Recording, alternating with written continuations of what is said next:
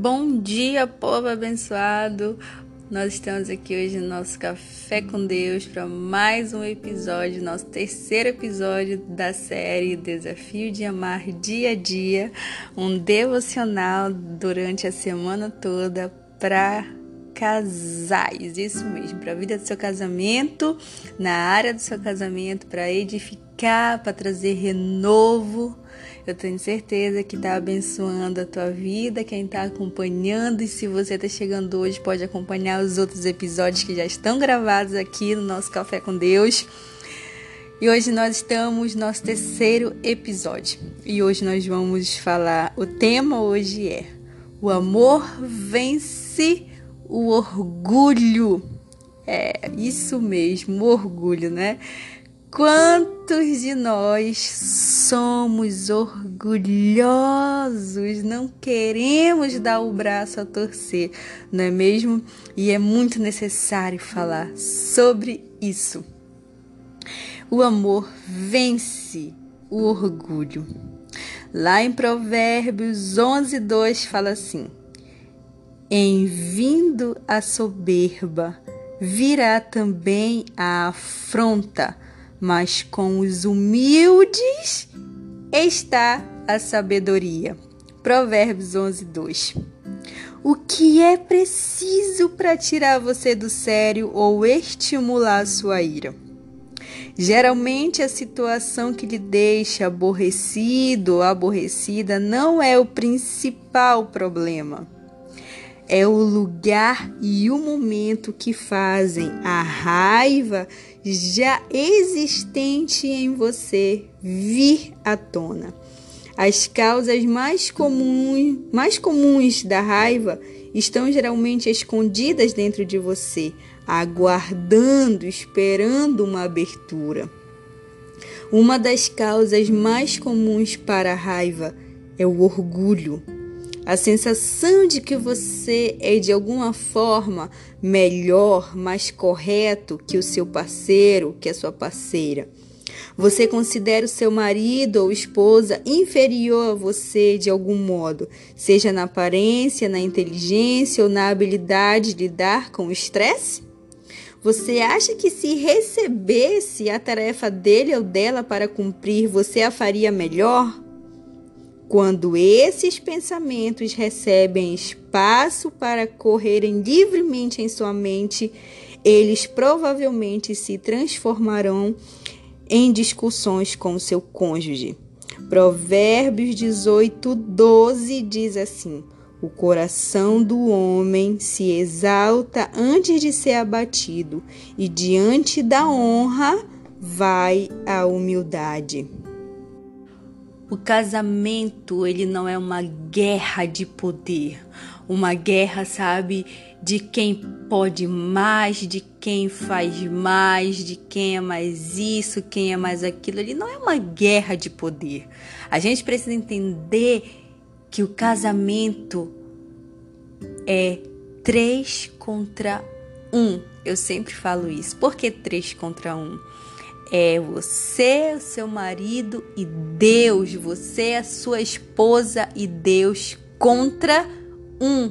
Contra quem? Contra o inimigo das nossas vidas, que tenta destruir os nossos lares, as nossas famílias. Essa guerra não é só sua, essa guerra não é só de Deus, essa guerra não é só, sabe, do seu marido, da sua esposa, não é individual, é juntos, com Deus no centro de tudo nos ajudando. Mas o que mais a gente vê hoje são casais, sabe, brigando, sabe, em cabo de guerra para ver quem pode mais, sabe, quem tem mais poder, quem faz mais isso. E é por isso que muitas famílias estão se, se acabando, muitos casamentos estão indo ao fim porque um quer ter mais poder que o outro, um quer mostrar quem, quem manda mais, quem pode mais, e isso não é uma guerra. Vocês casaram para guerrear juntos, vocês dois e Deus juntos contra as armadilhas do inimigo que tenta destruir a tua família. Não é uma guerra para a gente lutar sozinho, individual, não é para gente entrar em guerra um com o outro. Seja qual for o pensamento que percorre na tua mente de que você é melhor que ele profissionalmente, sabe? Ou que você faz mais coisas que ele, que você talvez se doa mais para essa família do que ele, que você faz mais pelos filhos do que ele. Isso não é uma guerra. Vocês precisam encontrar o equilíbrio para manter dentro do casamento, a fim de que a paz e o amor ocupem espaço para poder vocês encontrarem as soluções dos problemas que vocês têm. E o maior obstáculo que está impedindo do problema à solução para o problema de vocês é essa muralha, é uma parede que muitos casamentos erguem, sabe? A parede chamada orgulho. Orgulho, orgulho de não ceder, orgulho de não querer renunciar, orgulho de não pedir desculpas, orgulho de não reconhecer que precisa mudar, que não tá certo do jeito que tá fazendo, orgulho.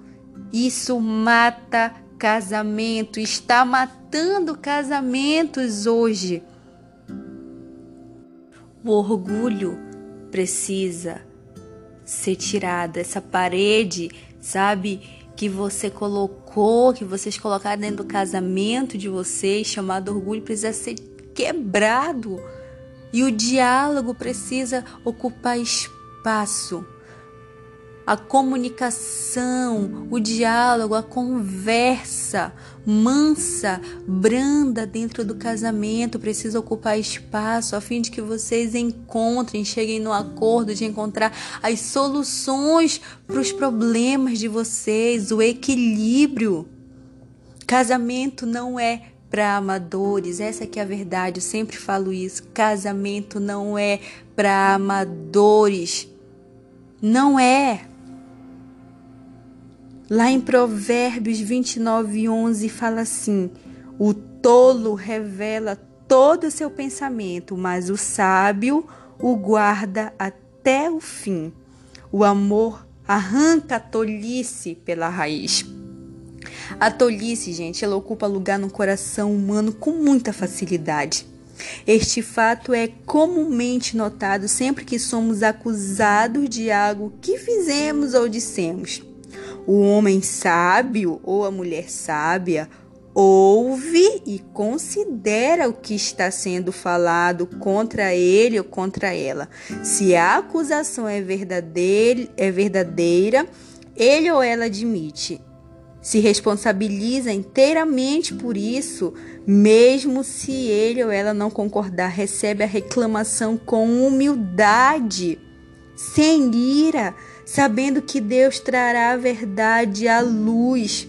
A reação do tolo é bastante diferente. A reação do orgulhoso é diferente. Quando seu cônjuge revela alguma coisa que o deixa chateado, o marido ou a esposa tola, geralmente podemos dizer assim, vira a mesa. Ele ou ela irá contra-atacar com alguma coisa que a outra pessoa fez que iguala a ofensa alegada ou justifica porque agiu desta maneira. Quando nos recusamos a buscar conselho e o ignoramos quando ele é dado, a raiva sempre estará por perto. O amor nos motiva a buscar sabedoria e aplicá-la uma vez que a reconhecemos. Precisamos admitir mais os nossos erros, essa é uma outra grande verdade. Quando a gente admite os nossos erros, nós, sabe, é como se a gente acalmasse o nosso cônjuge. Por quê?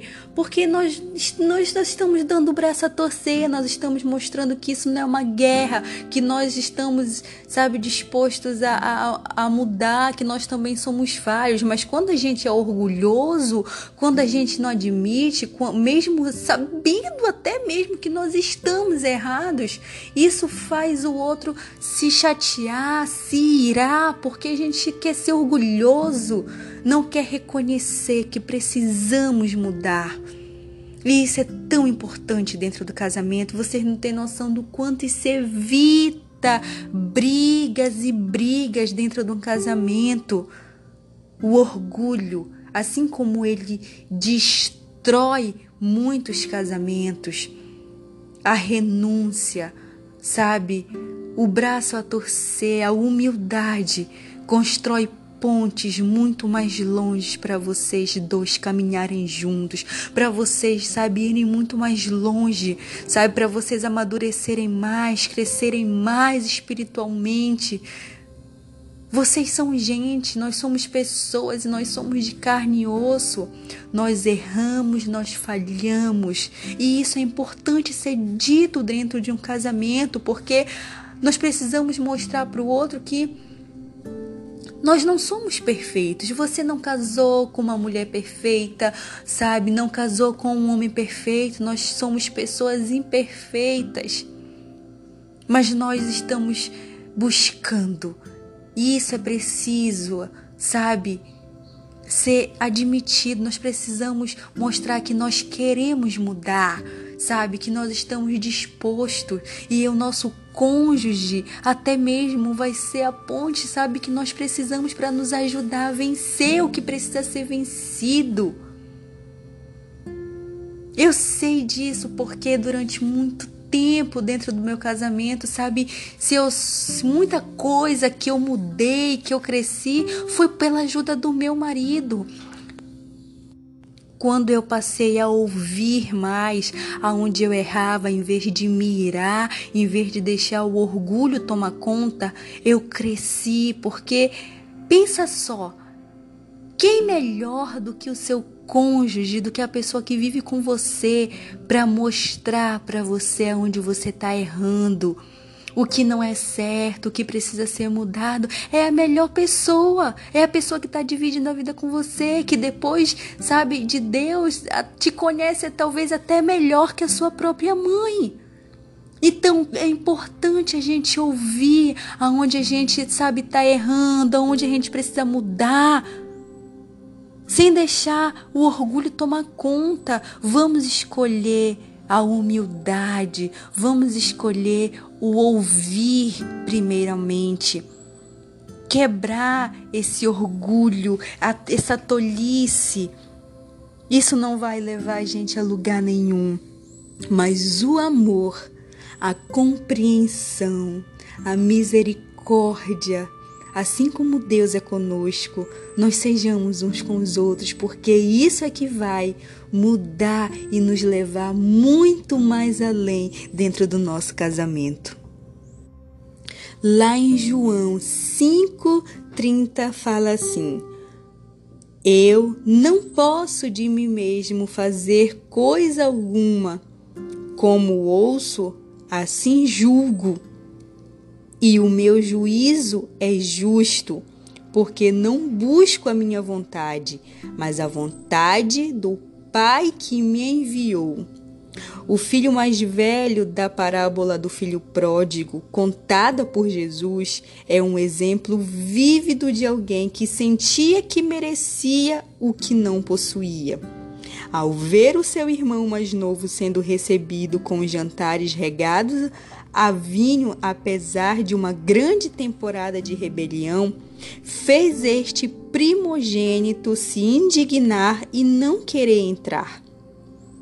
Se alguém deve ser tratado com honras, esse deveria ser ele.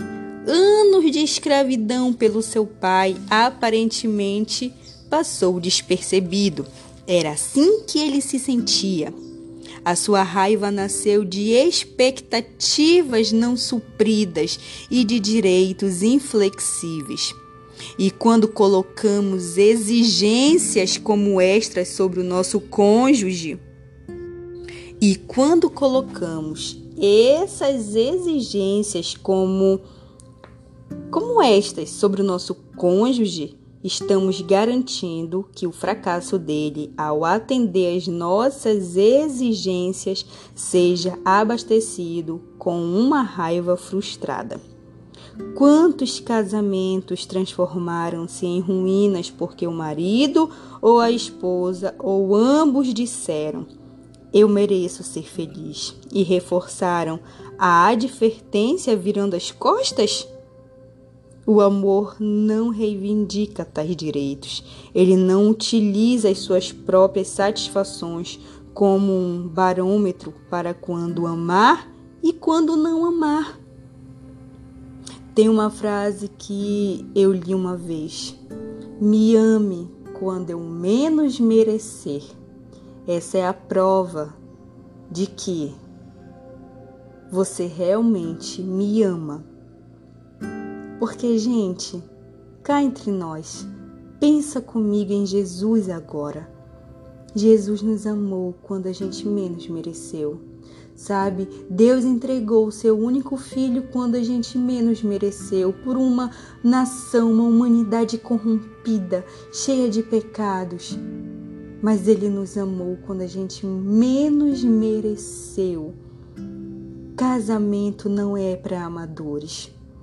Casamento é para quem está disposto a abrir mão, a renunciar, a perdoar, principalmente para quem quer ter paciência. Casamento não é para amadores, não é um, sabe, uma brincadeira de casinha. Casamento é coisa séria, é um desígnio de Deus. E é preciso saber lidar. Não é só sobre você.